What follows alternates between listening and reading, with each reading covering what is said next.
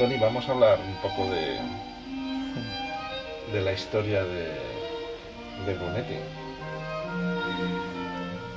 Pues estos, estos estetos los compuso Brunetti ya al final de su vida, eh, desde el 96 hasta el 98 que murió. Entonces pasó toda una vida para, hasta, que, hasta que compuso esos, esos estetos. Eh, y además eh, podemos ofrecer algunos datos todavía inéditos porque estamos preparando un documentario donde hemos ido recuperando mm, mucha documentación inédita hasta ahora, así que si os parece, empezamos desde el principio. Eh, Primicia. Atención. bueno, el eh, Cayetano Brunetti nació en Fano, que es una ciudad de la costa adriática de Italia, que está muy cerca de, de Pesaro y Urbino. Realmente de, de, la época italiana no conocemos prácticamente nada. algunos retazos. Sabemos que cuando cumplió nueve años eh, abandonó la casa familiar y supuestamente marchó a, a, estudiar, empezó su etapa de aprendizaje.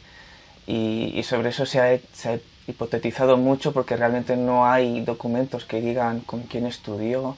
Se ha, se ha dicho que pudo haber estudiado uh, quizá en Urbino el Conte Sarini. Eh, parece ser que lo que sí que está, parece que está más claro es que estuvo en la órbita de, la escuela de Tartini por varias cosas, por, su estilo compositivo, por su, manera de ornamentar muy cercana a la que enseñaba Tartini. Parece ser también por, por lo que nos dicen los documentos que pudo conocer o, vivir en la zona de Florencia eh, y Livorno, que es donde, donde trabajaba Pietro Nardini, que, dicen que pudo ser su, su, maestro, aunque también estaba ahí eh, Campioni, otro, otro, otro discípulo, todos, ambos eran discípulos de Tartini. En fin, todavía no, no, no, sabemos con certeza con quién estudió, pero parece ser que estuvo en, esa órbita, de, de la escuela de, de Tartini. Eh, ya la siguiente noticia que tenemos eh, lo sitúa en Madrid, junto a su padre, dejó a, su madre y a su hermana en, Fano y se vino a, Madrid eh, con 14 años tendría, junto a su padre. Y sabemos que ella estaba aquí en la Semana Santa de 1759, pero es posiblemente que ya en el, que ya en el 58 ya estuviera en Madrid.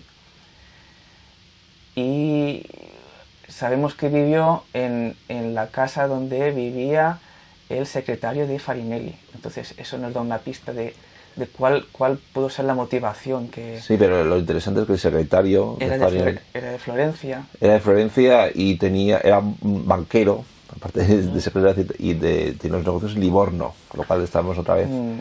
en la, la, parte de Florencia, Livorno. Sí, el tema de Florencia y Livorno salen varias veces en... Parece ser, yo lo, lo que sospecho es que este hombre que tenía contactos muy estrechos con Farinelli y entonces con la orquesta y la música y tal, le llegarían noticias de algún niño muy aventajado en el violín y habló con Farinelli y se lo trajo. Y vino con su padre. Lo que pasa es que le, le tocó una época pues mala. Porque... Claro, en el 58 muere eh, María de Bárbara de Braganza y en el 59 el rey se vuelve loco. Con lo cual se perdió esa oportunidad. Sí, la verdad es que no sabemos muy bien qué hizo esos primeros años en Madrid. Y, y lo, lo, siguiente que sabemos es que se presentó a las oposiciones en 1760, cuando tenía 15 años. 15 años. Oposiciones para una plaza de violín en la Real Capilla. Hay que decir que es muy raro. No hay ningún otro ejemplo de alguien que se presente a porque la plaza de violinista de la Real Capilla era lo más de lo más. Era, una era como el, muchos de ellos veían como la culminación de su carrera y un, un chico no, desconocido con 15 años que se presente a las oposiciones, eso es muy extraño. Me imagino que no, no iría por, o sí, yo qué sé, pero bueno, no iría por su propia voluntad, sino alguien hubo detrás que le animó a hacerlo. Pero bueno. Sí, no, no, no, no, las ganó las oposiciones, pero, pero tuvo buenas críticas. Tuvo buenas críticas. Eh... A Corselli le gustó mucho. ¿no? Sí, a Corselli le gustó, gustó, pero más a Sabatini. A Sabatini, que era el maestro de violín de... Que posiblemente esa sea la relación luego pues, con Sabatini, que fue el maestro del príncipe antes de, de Brunetti. Y Y la verdad es que todavía era un chaval y, y seguramente en Madrid siguió, siguió su etapa de aprendizaje, no sabemos con quién. Es, es posible que hubiera en relación con Errando, que fue el que, el que ganó las oposiciones eh, ese año que se presentó en Brunetti. La relación con Hernando la suponemos por lo siguiente. Hernando murió en el 63 y Brunetti estuvo trabajando en los teatros hasta el 62. Que se casó, por ciento, en el 62, también siendo muy joven y con, bueno, eso, con una, una señora de Colmenar de Oreja que era mayor que él y que era más hija de un tundidor, con la- no o sea, no era ni rica ni nada parecido de Colmenar de Oreja.